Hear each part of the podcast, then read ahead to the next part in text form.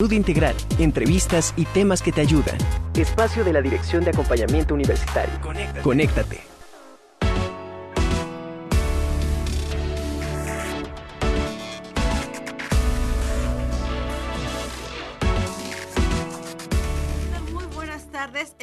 Acompañar, es tiempo de conéctate, el espacio de la Dirección de Acompañamiento Universitario. Yo soy Carla Blasquez, les invito a que se queden esta hora porque vamos a abordar temas muy interesantes respecto a, por ejemplo, que mañana estaremos conmemorando el Día Internacional para la Erradicación de la Violencia contra las Mujeres y Niñas. Y bueno, más adelante va a estar con nosotros la, la maestra Norma Angélica Molina Padilla para hablarnos sobre sororidad y cómo podemos llegar a alcanzar la igualdad de género. También va a estar la licenciada Carolina Cabrera López, quien viene a invitarnos al próximo evento de la Dirección de Acompañamiento Universitario, que son las actividades en conmemoración al Día Internacional de las Personas con Discapacidad. Y también más adelante vamos a hablar sobre los módulos 5 y 6 de este primer seminario de gestión cultural que están formando a las y los promotores culturales. Va a estar la maestra Lania Sánchez, la maestra Erika Sánchez, el maestro Pedro Sánchez y dos promotores. Va a estar Andrea y Saúl para platicarnos su experiencia. Les invitamos a que se queden. Asimismo, por cortesía de WAP Librerías, estamos regalando en este día tan especial para la Benemérita Universidad Autónoma de Puebla es el libro La muerte de Ulises de Petros Márcaris de este escritor griego. Eh, la dinámica va a estar bien sencilla. Quien va a ser para la primera persona que nos diga por inbox de Facebook de la Dirección de Acompañamiento Universitario qué es lo que estamos celebrando el día de hoy en la universidad. Eh, nuestras redes sociales están a disposición. Estamos en Facebook como Dirección de Acompañamiento Universitario, en Twitter e Instagram como arroba DAO-WAP. Estamos en YouTube como DAO-WAP y también estamos como audionautas en Spotify. Y también pueden consultar toda nuestra información en nuestra página www.dau.wap.mx. Y bueno, pues les reitero, la primera persona que nos diga por inbox que estamos celebrando el día de hoy para toda la comunidad universitaria será este libro, La muerte de Ulises, del autor griego Petros Márcaris. Y bueno, pues asimismo también eh, queremos reiterarles que de todas las actividades que viene desarrollando la Dirección de Acompañamiento Universitario, uno de ellos es que el día de mañana, que el día 24 y 25 de noviembre, estará realizando el sexto encuentro de tutoría y mentoría, cuyas conferencias van a poder seguir en nuestra página de Facebook. Mucho agradeceré a producción que comparta la programación de las actividades que estaremos llevando mañana en el sexto encuentro de tutoría y mentoría, el 24 y 25 de noviembre. Eh, bueno, si bien estas actividades van, digamos, como que enfocadas un poquito específicas a tutores y mentores, va a estar abierta toda la comunidad universitaria. Reiteramos, lo puede seguir a través del Facebook Live de la Dirección de Acompañamiento Universitario. Y bueno, pues antes también de darles a conocer el día que nos está, que estamos celebrando, la fiesta de las y los universitarios, pues también eh, queremos agradecer a todas las personas que nos están sintonizando a través del 96.9 de FM de su radio Radio WAP y también a quienes nos siguen en el canal 18.1 de su televisión TV WAP y también a quienes están siguiendo esta transmisión a través de la página radio y bueno, pues ahora sí, Estamos las y los universitarios de fiesta. Hoy es el Día de la. Y es que un día como hoy, pero de 2006, el Congreso del Estado de Puebla instauró el 23 de noviembre como el Día de la tras poner en letras de oro el nombre de nuestra institución en su muro y bueno, también eh, reiterarles que en 1956, en un 23 de noviembre de 1956, se había promulgado la ley orgánica de la Benemérita Universidad Autónoma de Puebla que proclamaba nuestra autonomía. Así es, estamos celebrando 66 años de autonomía universitaria. Y bueno, pues en este sentido, quienes integramos la Dirección de Acompañamiento Universitario, quisimos celebrar esta fecha con esta fotografía que también voy a agradecer a todo el equipo de producción de Radio TV a quienes les agradezco que hagan posible esa transmisión, que proyecten la foto donde eh, pues el personal de la Dirección de Acompañamiento Universitario quisimos posar con este orgullo de ser universitarias y universitarios. Algunas y algunos de nosotros somos universitarios como estudiantes desde estudiantes somos este, orgullosamente universitarios y otros más se fueron incorporando en la vida laboral. Y bueno, pues ahí está una forma de, la Dirección de Acompañamiento Universitario encabezados por la maestra Nadia Caterina Huerta Jiménez para celebrar esta fecha al lado de las letras que conforman la Benemérita Universidad Autónoma de Puebla, a toda la comunidad universitaria, a estudiantes, a trabajador, al personal administrativo, al personal docente, también a, a las y los egresados. Muchísimas, muchísimas felicidades, muchísimas felicidades a toda la institución por toda esta historia y que nos pone como un referente a nivel nacional y también en Latinoamérica. Muchísimas felicidades a la UAP por sus 66 años de autonomía. Y bueno, pues ahora sí, con motivo del 25N les invito, y más bien reitero, que es tiempo de conectarnos con la igualdad. Conéctate con la igualdad. Con la igualdad.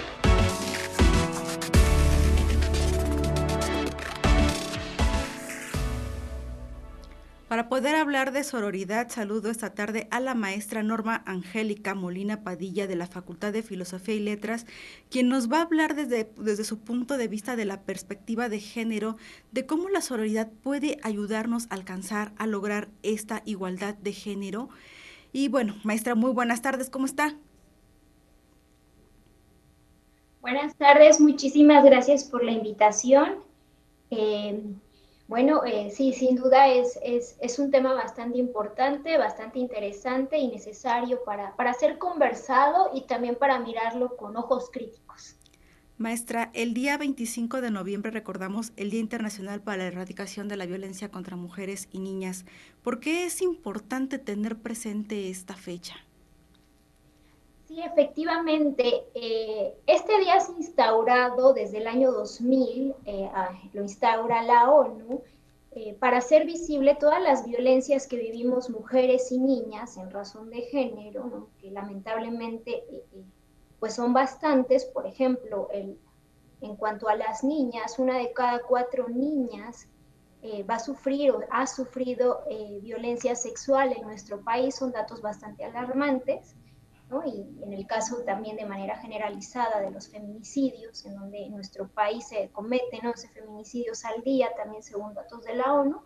Entonces es importante hacer visible las violencias que vivimos mujeres y niñas y, que, se conmemoran este día, precisamente también como resultado de las luchas de las hermanas Mirabal. Las hermanas Mirabal fueron eh, de República Dominicana y fueron asesinadas brutalmente en razón a su activismo, en razón a la denuncia de la dictadura de Trujillo en ese entonces.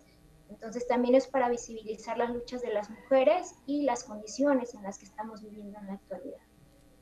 Con todas estas actividades que se han venido realizando del 25N Maestra y que también la Benemérita Universidad Autónoma de Puebla como acciones afirmativas se ha sumado unas diferentes actividades, charlas y conferencias eh, pues es importante o, sale el tema, el concepto de la sororidad. Mucho hemos escuchado este concepto de sororidad, que si es nuevo, que si nada más aplica en las mujeres, su diferencia entre la, con, la con la fraternidad.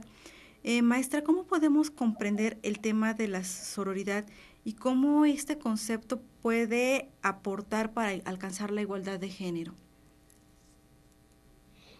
Sí, muchas gracias. Eh, la verdad, francamente, cuando me invitaron para conversar acerca de este concepto, eh, creo e insisto ¿no? en que hay que mirarlo con ojos bastante críticos. en un primer momento, y como bien señalas, ¿cómo lo podemos diferenciar de la fraternidad? en, digamos que en sentido estricto, el concepto de sororidad eh, hace alusión a la hermandad entre mujeres, ¿no? Como a esta fraternidad o a esta hermandad entre mujeres eh, con, el objetivo de, eh, pues, solidarizarnos ante las violencias o ante estas desigualdades frente al sistema patriarcal. Sin embargo, hay algunas teóricas, por ejemplo, como, como, como Rita Segato, que sostienen que hay que tener cuidado con el concepto porque de alguna manera estamos como retomando una fraternidad o una hermandad entre mujeres, que es prácticamente lo que los varones están haciendo, ¿no? Eh, con respecto a crear sus pactos patriarcales, haciendo esta fraternidad masculina.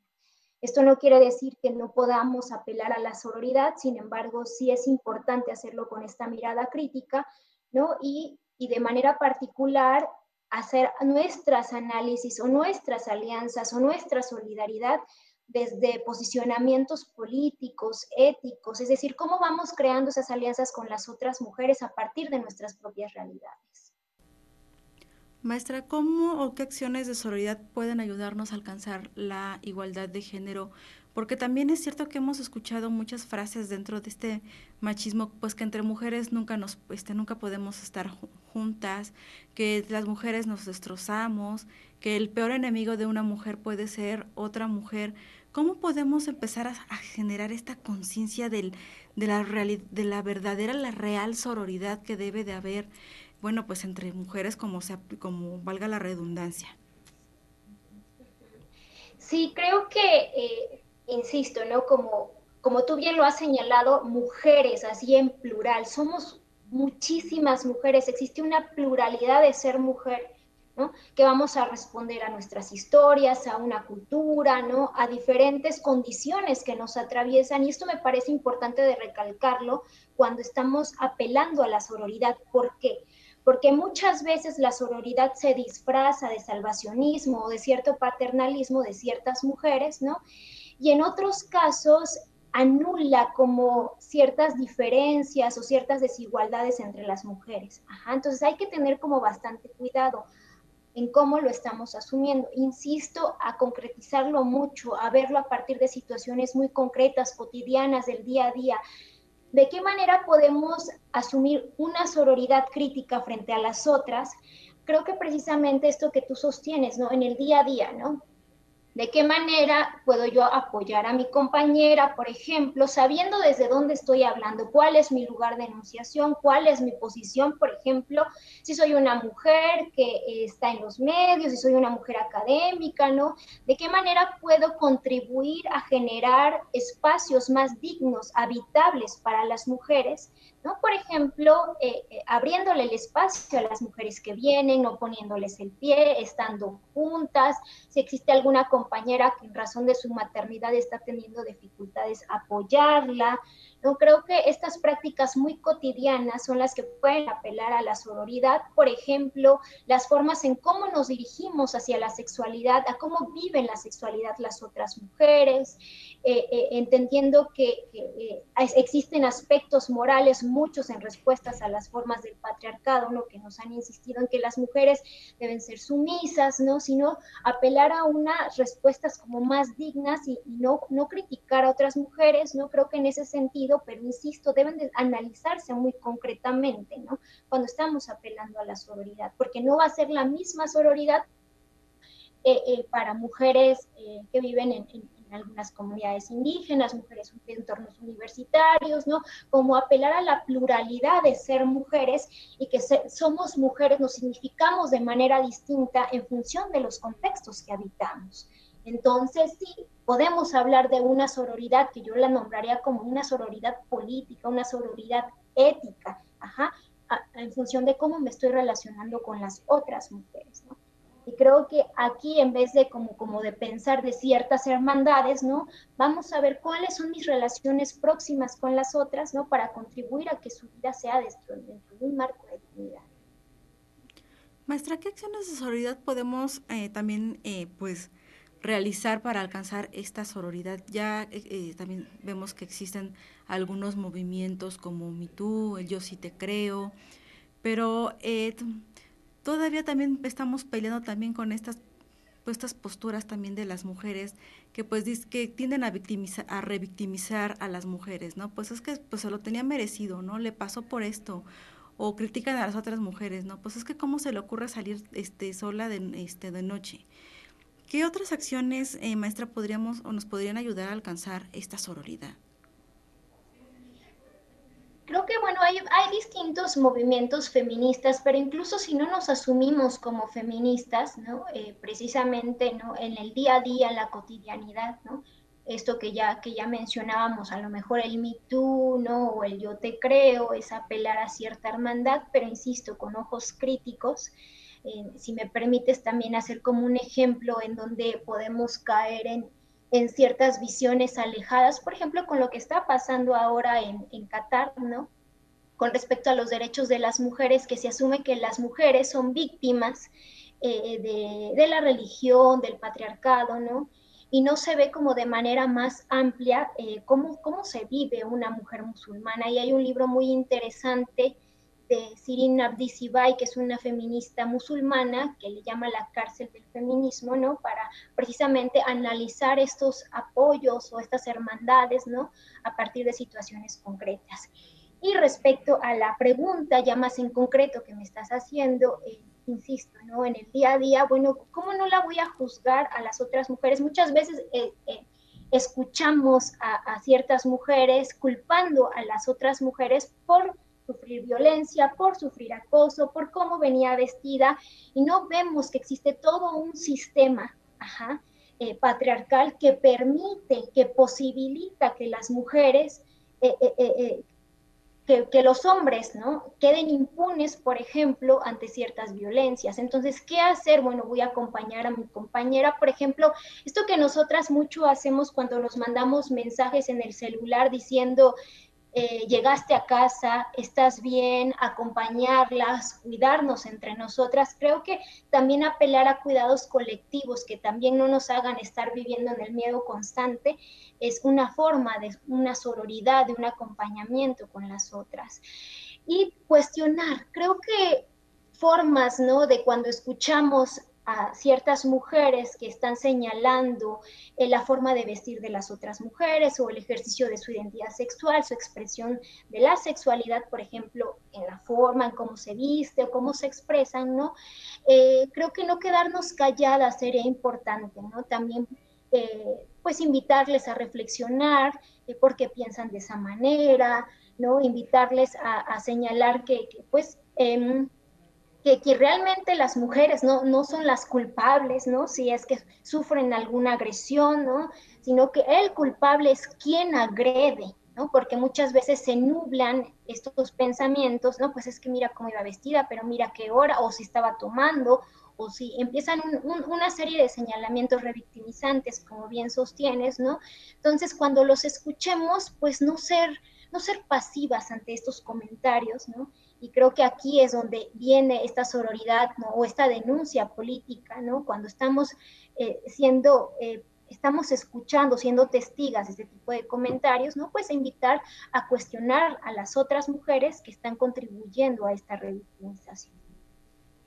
Con este tema de los días naranjas hemos eh, podido, eh, se han podido visibilizar todos los tipos de violencia que existen, la violencia física, la violencia psicológica, y, y, se han dado o han surgido nuevos conceptos como violencia vicaria, que si bien han existido a lo largo de toda la historia de la humanidad, o que han estado presente ahí, porque la realidad es que tanto el machismo, el machismo ha estado presente eh, en estas sociedades, pues digamos que ya visibilizados ya tienen un nombre.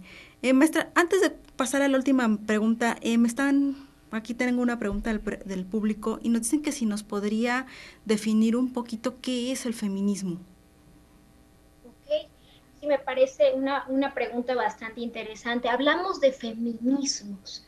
¿No? Eh, no podemos hablar como feminismo uno solo, sino que existen varios feminismos dentro de la historia de los feminismos se conoce la primera, la segunda, la tercera ola, ¿no? Que generalmente, bueno, algunos nacen desde un pensamiento occidental, pero también se habla de feminismos indígenas, de feminismos decoloniales, ¿no? En donde aquí, eh, precisamente, la, la, autora que yo le señalaba, ella se posiciona desde el feminismo decolonial, que básicamente, si todas vamos en, en contra del patriarcado, nuestra lucha es contra el patriarcado, pero desde los feminismos, digamos, latinoamericanos, decoloniales, indígenas, estamos apostando también a luchas colectivas, ¿no? Para vivir de manera más digna todas las personas, ¿no? Entonces, si luchamos en contra de las opresiones, ajá, que vivimos las mujeres con razón del patriarcado, ¿no? Pero pues básicamente eso es el feminismo, es una lucha en contra del patriarcado. Las mujeres luchamos en contra del patriarcado, pero a partir de situaciones muy concretas. Esto que te mencionaba de las mujeres, por ejemplo, indígenas o ahora las, todas las condiciones que nos atraviesan como la plural, pluralidad de mujeres que somos. Entonces, esos son los feminismos, es una categoría política, también es una teoría, también se hace teoría desde el feminismo en muchas teóricas feministas y también es un accionar eh, es político, teórico y metodológico en la participación constante. Entonces es muy, muy amplia las formas en cómo podemos interpretar el feminismo, pero sí tenemos que dar como una definición, además de que son múltiples los feminismos, es la, las feministas luchamos en contra de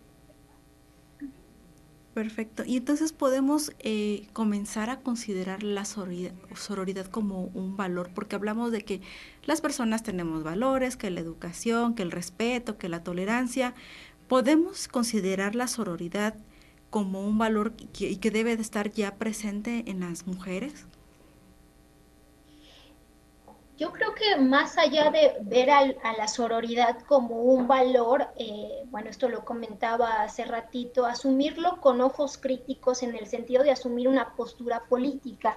¿Qué significa una postura política? Saber dónde estoy parada, quién soy yo y cuál es mi relación con la otra mujer que le va a posibilitar, ajá, desde mis propios recursos, conocimientos, saberes que va a contribuir a que esa, esa otra mujer esté en condiciones más dignas. Entonces, más allá de un valor, posicionarnos política y éticamente frente a las otras mujeres para vivir de manera más justa, menos desigual y que podamos sobrevivir. porque realmente es lo que estamos haciendo, estamos sobreviviendo ante tanta violencia feminicida que constantemente nos está pues la vemos día a día, ¿no? Entonces, más allá de un valor, creo que la invitación está a ver a la sororidad como los críticos, ¿no?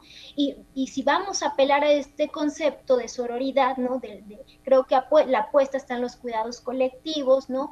En, en hacer las denuncias cuando estamos viendo que existen agresiones también de otras mujeres, ¿no? Y, y también la invitación en que somos plurales, somos mujeres en plural, Ajá, que estamos atravesadas por contextos históricos, por historias de vida distintas y que muchas veces pensamos que nuestra forma de, vivir o de ser mujer es la única y la correcta cuando existe una, diversidad de formas de ser mujer.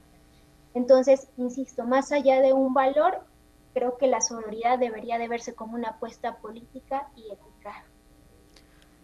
Norma, las mujeres que maternamos, eh, ¿cómo podemos aportar a la solidaridad en la crianza de nuestras hijas, de nuestros hijos, independientemente de que, bueno, que tenemos, o que en el entendido de que la crianza debe ser compartida? Pero desde este punto de vista, eh, las mujeres desde su maternidad, ¿cómo podemos aportar a la sororidad en la crianza de niñas y en la crianza de varones? Con respecto al tema de la crianza, muchas veces se sostiene, ¿no? Que, y hay críticas muy duras, ¿no? Bueno, pues es que las mujeres son las que crían a los niños, y que, los que son machistas, ¿no? Y un etcétera de situaciones que ponen a las mujeres en una condición muy injusta, porque considero que la crianza no solamente se da en el marco de la familia, se cría en muchos lugares, ¿no? Se está contribuyendo a la formación de las personas en medios de comunicación, cuando se sale a la calle, en la escuela, ¿no? Entonces, creo que la crianza es responsabilidad de todas las personas y solamente estamos responsabilizando a las mujeres en su mayoría de, la forma en cómo se está maternando. Bueno, ¿qué, ¿qué se puede hacer? Creo que la invitación está desde desmontar roles de género, eh, em, que las mujeres no tienen la oportunidad, tenemos la oportunidad de estar en, de poder estudiar, ¿no? De dedicarnos eh, eh, eh, a ciertas incluso carreras que se ven lejanas para las mujeres, ¿no? De poder acceder a ciertos trabajos, ¿no? De hacer el trabajo doméstico más equitativo, por ejemplo. Ahí estamos apostando a relaciones más justas, ¿no? Para las mujeres, porque lamentablemente hasta hoy en día se sigue viendo como como pues un privilegio de los varones, ¿no? Ellos, ¿no? Pues ellos se cansan más o ellos tienen más posibilidades de estudiar. Entonces, creo que desde la crianza, ¿sí? Eh, contribuir a otro tipo de pensamientos, otro tipo de formas de educar que sea más justo, más digno, más igualitario, ¿sí? Para las mujeres. Ahí hay una labor importante, pero insisto en no solamente responsabilizar a madres, de este ejercicio, porque eh, también los padres son responsables, pero también la sociedad entera. O sea, nosotras salimos y todo el tiempo estamos viendo estas diferencias de género, estas desigualdades de género a dónde vamos. Entonces, asumir que solamente son las madres las responsables de este ejercicio, creo que sería reducirlo. Entonces, es responsabilidad de todas las personas, pero bueno, aquí desde la crianza, este, pues sí, apelar a otro tipo de tratos. Finalmente, Norma Angélica, preguntarte, eh, más allá de un listón naranja, más allá de una declaración de mes naranja, ¿cómo podemos eh, actuar más que conmemorar? Eh, más bien es un tema de acción para erradicar verdaderamente este tema de la violencia contra las mujeres y las niñas desde tu postura tanto feminista y desde esta perspectiva de la sororidad? Para poder, insisto, ¿no? estas, estas acciones concretas a veces las asumimos muy lejanas, pero en la práctica del día a día pensemos, ¿no? Y esta, esta es la invitación no solamente para las mujeres, sino para toda la comunidad. ¿Qué estoy haciendo yo para contribuir a reducir estas desigualdades, a erradicar la violencia?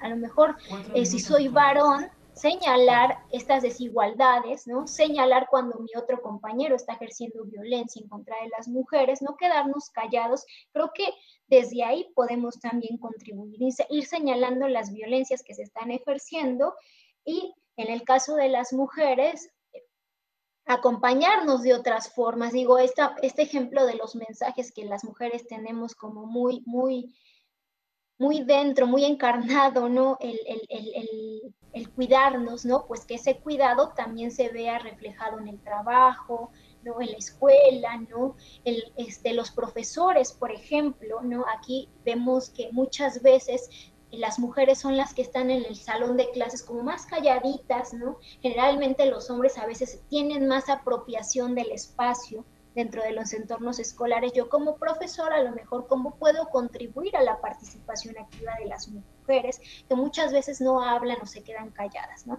Entonces creo que ahí está el, foco, ¿no? Los esfuerzos, ¿no? En, contribuir toda la sociedad, ¿no? a, pues sí, a relacionarnos de otras formas. Muchísimas gracias, maestra Norma Angélica Molina Padilla de la Facultad de Filosofía y Letras, por haber estado esta tarde en Conéctate para hablarnos de este tema de la sororidad para alcanzar la igualdad de género. Muchísimas gracias, Norma Angélica.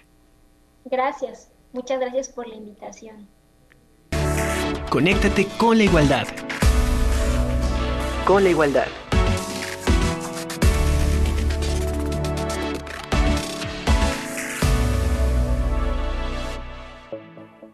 Muchísimas gracias por seguir acompañándonos. Les estamos recordando que por cortesía de WAP Librerías les estamos obsequiando este libro, La muerte de Ulises de Petros Marcaris. Eh, la única condición es escribir un mensaje directo, un inbox al Facebook de la Dirección de Acompañamiento Universitario y que nos diga ¿Qué es lo que estamos celebrando hoy en la Benemérita Universidad Autónoma de Puebla? Bien fácil y bueno, ya este, nos responden y con esto obtendrán este libro. Muchísimas gracias a WAP Librerías por este obsequio. Y Saludo esta tarde a mi compañera y amiga, a la licenciada Carolina Cabrera López, quien es coordinadora de promoción de la igualdad e Inclusión de la Dirección de Acompañamiento Universitario, quien viene a hacer una invitación importante para toda la comunidad universitaria. ¿Qué tal, Caro? Muy buenas tardes. Hola, Carla, buenas tardes. Muchas gracias por la invitación y saludo a toda la audiencia. Gracias, Caro. a ver, invítanos, cuéntanos. Sí, pues mira, platicarte que cada año la Dirección de Acompañamiento Universitario realiza actividades en conmemoración al Día Internacional de las Personas con Discapacidad. De hecho, ya trabajamos eh, gran parte del año con este tipo de actividades, solo que pues no podemos dejar pasar eh, desapercibida esta fecha tan importante que nos hace reflexionar el tema de la discapacidad y pues cómo nos estamos relacionando con las demás personas.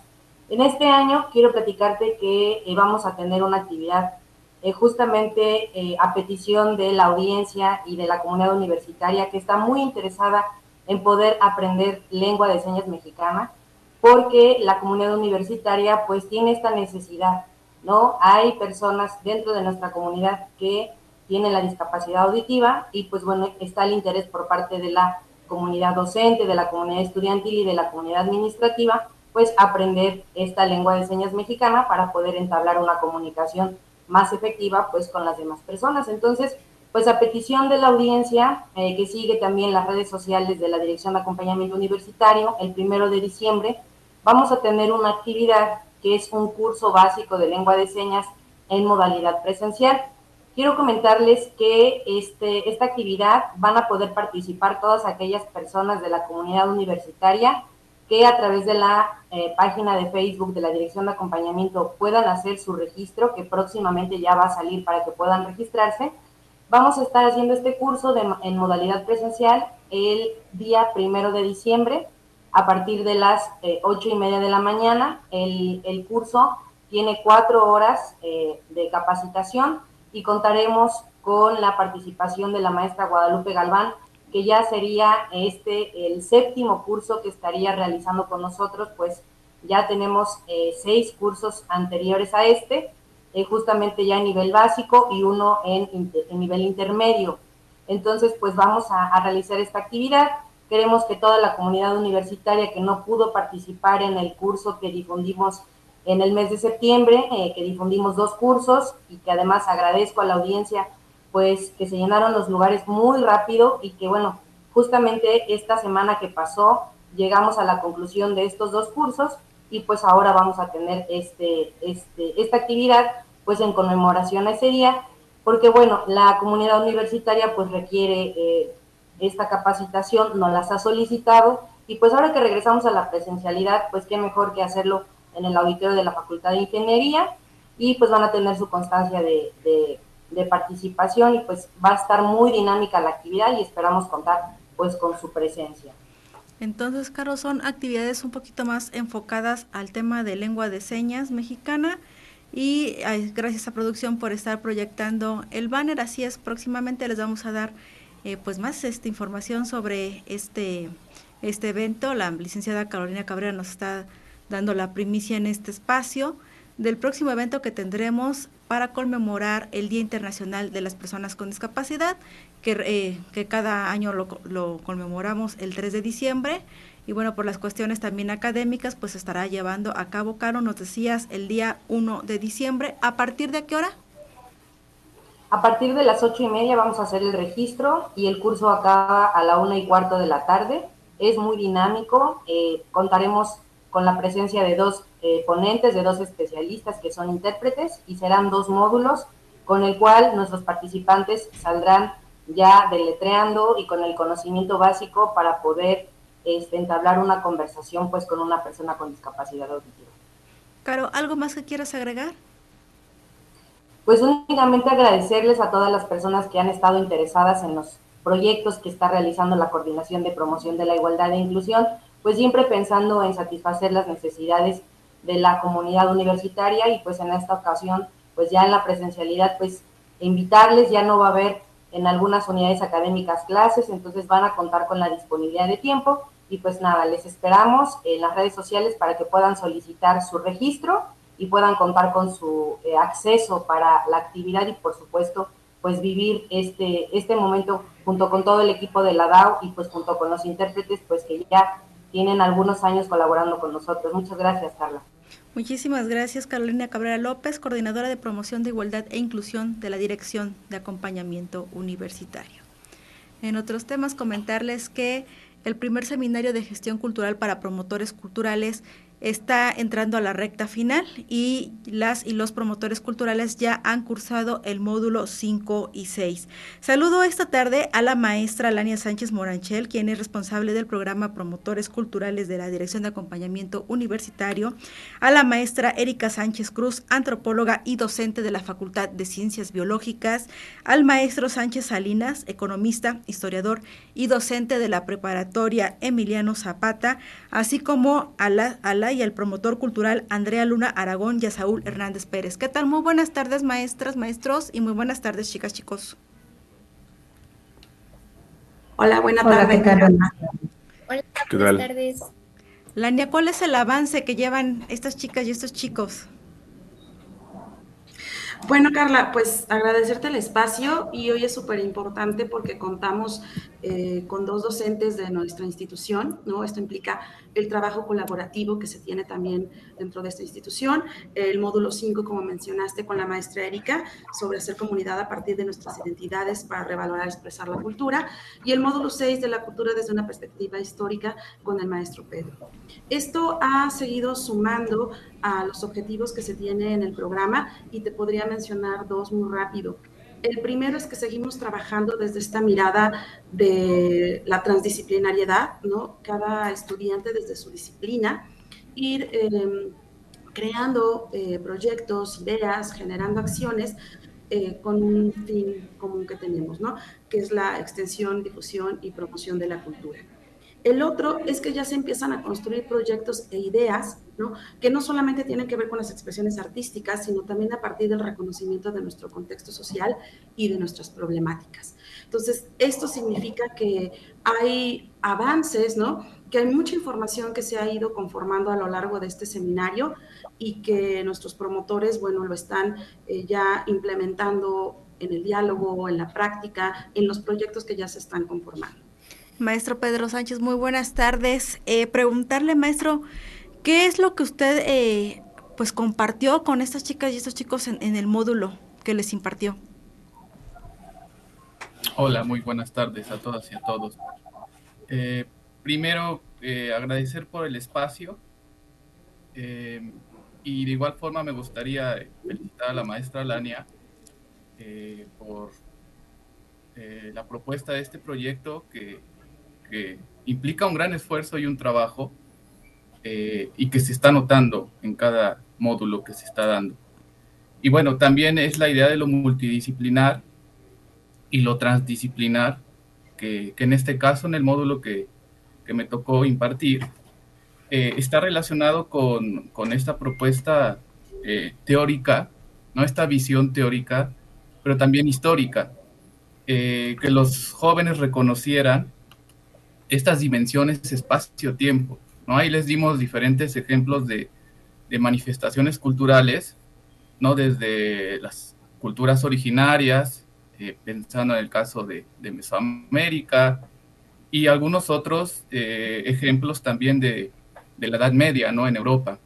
Entonces, eh, el módulo consistió en que los jóvenes se dieran cuenta de esta relación que tienen, sobre todo eh, la cultura con otras dimensiones, ¿no? Pensando en, la política, en la hegemonía, en el poder, pero también en la resistencia, en los grupos que tratan de, expresar prácticas culturales un poco liberalizadoras. Entonces, en ese sentido, fuimos haciendo como un, un reconocimiento del concepto cultura, pero también desde, desde una multi, dimensionalidad. Maestro, ¿qué fue lo que, eh, bueno, qué fue lo que, eh, bueno, ya, ya que hicieron este reconocimiento de esta cultura, de estas, eh, pues, múltiples disciplinas que están relacionadas con la cultura, ahora qué serán capaces de hacer las chicas y los chicos ya con estos nuevos conocimientos para aplicarlos en, los en sus proyectos? Bueno, lo primero, reconocer que eh, hay un pasado que, en cierto sentido se manifiesta en nuestro presente, ¿no? En aquellas prácticas culturales o manifestaciones culturales que, cotidianamente hacemos, eh, reconocer la parte de la tradición, ¿no? De la herencia histórica, pensando en eso, eso que viene del pasado y que de alguna forma se manifiesta en nuestro presente. Entonces también es que ellos eh, de alguna forma entendieran que hay una diversidad cultural, tanto en el espacio como en el tiempo, pero que a veces parece que eh, se traslapan, ¿no? Estas manifestaciones culturales. Y entonces es parte de, esta idea, pues, de reconocernos como, humanos, ¿no? Eh, presente-pasado en constante relación. Maestra Erika Sánchez, muy buenas tardes. Pues indiscutible la presencia de la antropología en la cultura. Eh, ¿Cómo aplicaron, cómo lo, cómo lo manifestó ante las chicas y los chicos en el papel, en el aprendizaje, en la práctica, para que lo vayan ya ejecutando en sus próximos proyectos? Maestra Erika, ¿me escucha? Hola, ¿qué tal Carla? Hola, ¿qué tal Ania, Pedro, compañeros, promotores culturales ya? Eh, pues bueno, eh,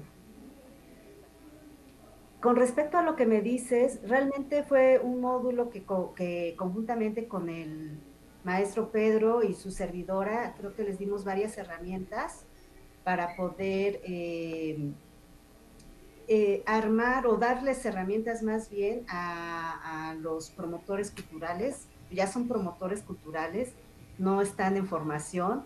Eh, ellos a partir de algunos ejercicios que hicimos de, de, la observación, observación participante, fueron quienes detectaron toda esta diversidad cultural, diversidad de identidades que tenemos en la universidad y eso hace que ellos estén replanteando también sus propias identidades, como decía la colaboración anterior eh, sobre género, de conocerse a sí mismos, de identificarse a sí mismos, de irse construyendo a sí mismos. Entonces, los promotores culturales van a ser realmente actores de cambio porque van a contribuir a escenarios que la universidad tiene para que eh, se vayan construyendo eh, y recreando y formándose todas las identidades habidas y por haber aquí, no solamente la de género o la de géneros, sino todas las identidades urbanas, rurales, étnicas, e, etcétera. Eh, creo que es un gran, gran proyecto, es un reto también tanto para los promotores como para la ah, dirección eh, de acompañamiento universitario, para la maestra Lania Moranchel, que realmente eh, mi reconocimiento por este programa, porque creo que podemos eh, dar herramientas para ir construyendo esta nueva cultura universitaria que, se plantea y que sea sustento de nuestra comunidad o comunidades que hay dentro de la universidad. Andrea, Saúl, muy buenas tardes. Eh, a quienes nos están siguiendo en radio, eh, les describimos que mientras platicaban nuestras invitadas e invitados, esta tarde estamos viendo un video de lo que ha sido sus eh, actividades en estos últimos módulos. Andrea, Saúl, pues ustedes platíquenos precisamente qué es lo que están haciendo en estas imágenes, qué, qué tanto compartían entre ustedes, porque pues me queda claro que pues se tiene que trabajar en equipo y pues es un tema aquí de diversidad, ya nos explicaban sus este, pues, profesoras, sus profesores, que pues tienen que aprender a compartir y entender y, y entender y comprender toda esta diversidad. Adelante, Andrea.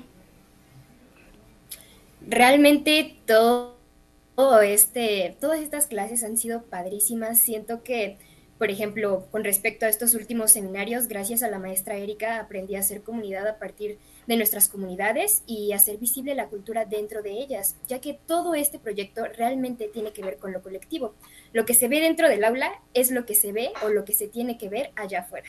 Y eso es lo que estuvimos, estuvimos viendo. Hicimos una actividad muy padre con ella en donde entrevistábamos a los alumnos dentro de CEU y hay gente muy interesante que quiere compartir todos sus talentos, hacer cultura. Así que nosotros pues vamos a ser básicamente el medio para que todos y cada uno de ellos sean visibles. Por ejemplo, con el profe, con el profe en este módulo de la de la cultura desde una perspectiva histórica, me gustó muchísimo porque después de escuchar todo lo que él nos tenía que decir, fue como un, un balde de agua fría así, nos aventaron lleno de cultura y, y fue súper interesante porque también hicimos una actividad donde nos pedía dibujar a una persona y, y lo que hacía ser lo que lo hacía ser una persona. Esa fue la indicación. Muchos de nosotros dibujamos tal cual a un hombre y él nos hizo ver que por qué nosotros dibujamos a un hombre y no a una mujer o no a una persona que no tiene un pie o, un brazo o algo así, ¿no? Entonces, pues está, está muy interesante porque a través de esta actividad nos hizo darnos cuenta que incluso nosotros como personas somos cultura, ¿no? Todo es cultura. Entonces, pues nada, siento que muchas de todas estas actividades han servido bastante para, para nosotros y pues en nuestra formación como, como promotores culturales. Gracias. Adelante, Saúl, te escuchamos. ¿Qué tal? Eh, es muy importante eh, estos dos módulos que, tuvimos, ya que con, la profesora Erika tuvimos un, un, pequeño ejercicio por medio de la observación para acercarnos hacia la comunidad estudiantil y, y así y poder ahondar un poco más en, en, acerca de las necesidades culturales que tiene la, la, universidad. Y junto con el maestro Pedro eh, podemos ver, bueno, yo pude observar a mis compañeros ver este e, esta, ah, este, este enlace con la historia y, todo, y todos los aspectos culturales eh, a, lo largo del, a lo largo del tiempo. Y a mí como estudiante de historia me ha servido demasiado observarlos, cómo, cómo, es su acercamiento de, mi, de mis compañeros eh, con la historia para poder eh, quizás idear nuevos, nuevas maneras de acercar la historia a ellos. Lania, el eslogan es eh, que tenemos, bueno, para más bien para este programa de promotores culturales es el es tiempo de cultura comunitaria. Y bueno, con todo esto que nos has, nos han descrito este el, el docente de invitados de esta tarde, pues yo creo que ya está más más que encaminado hacia eso, Lania. Sí, eh, aparte de ese eslogan, ¿no? Tenemos también el de con cultura creamos comunidad y eso es parte de nuestros objetivos principales y a partir de lo que han comentado los maestros y de lo que ha comentado Saúl y Andrea, eh, se están creando ya proyectos, ideas, ¿no? Cuando tú los escuchas hacer una presentación, eh, plasmar ideas, plasmar, plasmar resultados de alguna actividad, ellos ya tienen la claridad de hacia dónde vamos, ¿no? Y hacia dónde vamos de manera colaborativa, como decía Andrea, ¿no? Todo lo que trabajamos en el aula es lo que se va a notar cuando, cuando salgamos. Y un ejemplo de esto es lo que ya están construyendo ahora, que estamos ya llegando casi al, final de nuestro seminario, eh, una serie de actividades por iniciativa de ellos, ¿no? De todo lo que ellos hacen, de todo lo que les gusta, de todo lo que conocen, y se están preparando actividades que se estarán presentando a lo largo de estos dos últimos fines de semana durante las sesiones, como parte de un pequeño festival interno de cierre de nuestro seminario. Muy bien, Lania, pues ya, están realizando más actividades, ya hicieron el primero y les fue bastante bien y qué bueno que ya este poco a poco estén incorporándose a más a más actividades. Maestro Pedro, después de estas enseñanzas que compartió con las y los promotores culturales, ¿qué proyectos se encontró? Porque se, bueno, se tiene la idea de que conforme va avanzando, pues cada conocimiento lo vayan agregando al proyecto que vayan teniendo las y los promotores culturales, ya sea tanto individual como en conjunto. A partir de lo que usted compartió con ellas y con ellos, ¿qué proyectos interesantes logró usted detectar? Bueno, me queda claro que, hay eh, inquietudes eh, en la música, en la danza, ¿no? Ahí eh, comentan algunas ganas de hacer eventos en ese sentido, pero lo importante es que traten de, de integrar multidisciplinarmente, eh, porque pues obviamente ahí tenemos de todo, eh, de todas las licenciaturas, todas las carreras, y entonces eh, pensar más allá y, en este caso ir a lo transdisciplinar, ¿no? Como plantear un objetivo como colectivo que tenga un impacto en la universidad, ¿no? Y obviamente es parte de, de, de ir construyendo, ¿no? Entonces todos los módulos de alguna forma han generado herramientas para que ellos eh, logren alcanzar este objetivo transdisciplinar.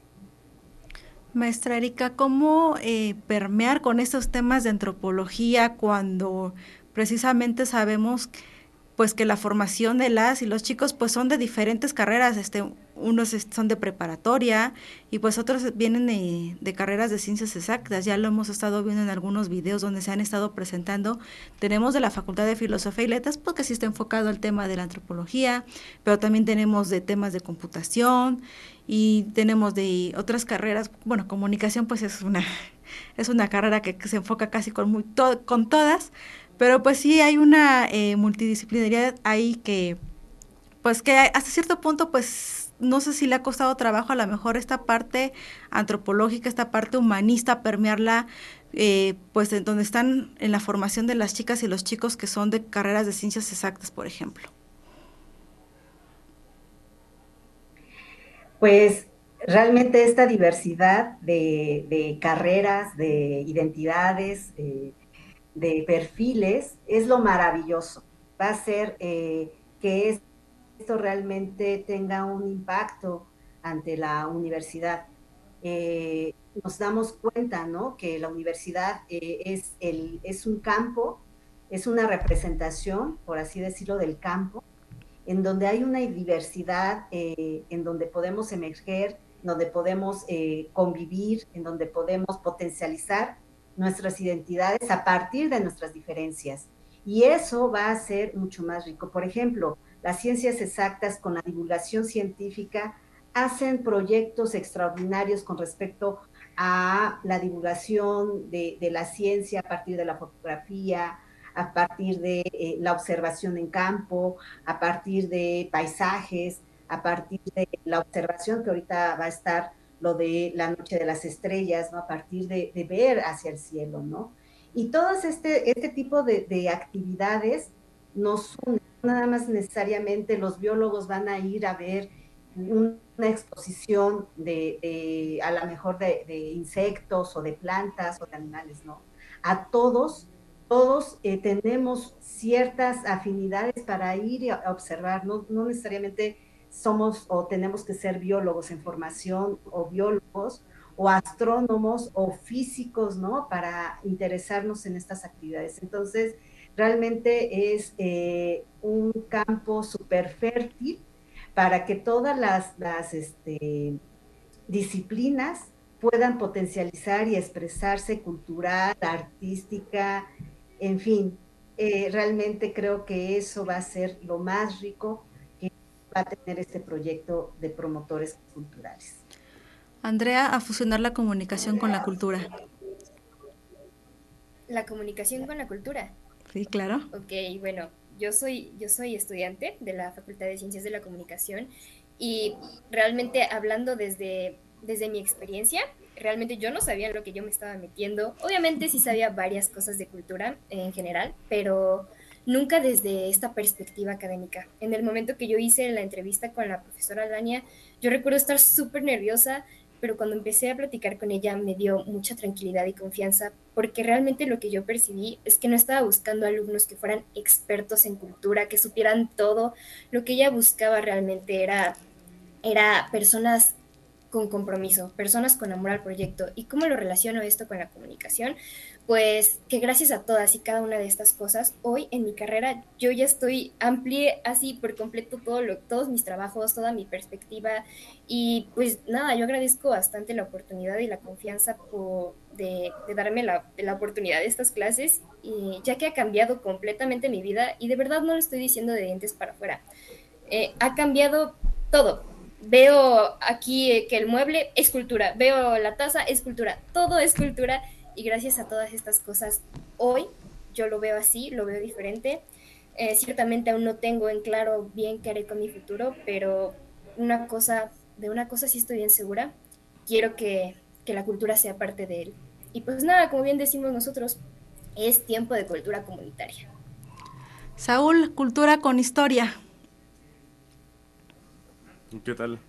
Eh, pues eh, más que, más que eh, con historia como tal, eh, nos han, a lo largo de la carrera nos enseñan que un historiador tiene que estar formado por la experiencia, ¿no? Y experiencia de distintas áreas. Entonces esto también me ha servido como un, un acercamiento a distintos compañeros de diferentes facultades que me permiten ampliar el conocimiento de, en diferentes áreas. también, como, como lo dije, eh, crear nuevas maneras de, poder enseñar la historia, poder eh, entregarles la historia de una manera más, más accesible a, las personas que quizás no quieren dedicarse o no quieren leerla de manera tan, tan técnica. Y yo diría que en resumidas cuentas es eso. Muchísimas gracias a la maestra Lania Sánchez Moranchel, responsable del programa de promotores culturales de la Dirección de Acompañamiento Universitario, a la maestra Erika Sánchez Cruz, antropóloga y docente de la Facultad de Ciencias Biológicas, al maestro Pedro Sánchez Salinas, economista, historiador y docente de la preparatoria Emiliano Zapata, y a la promotora Andrea Luna Aragón y al promotor Saúl Hernández Pérez, promotores culturales. Muchísimas gracias por haber estado esta tarde en Conéctate. El tiempo se nos terminó. A nombre de la maestra Nadia Caterina Huerta Jiménez, directora de acompañamiento universitario, les agradezco que hayan seguido esta emisión. Muchísimas gracias a todo el equipo de Radio TV BOA por hacer posible la transmisión. Yo soy Carla Blasquez. Hasta la próxima emisión. Conéctate. Salud integral, entrevistas y temas que te ayudan. Espacio de la Dirección de Acompañamiento Universitario. Conéctate. Hasta el próximo.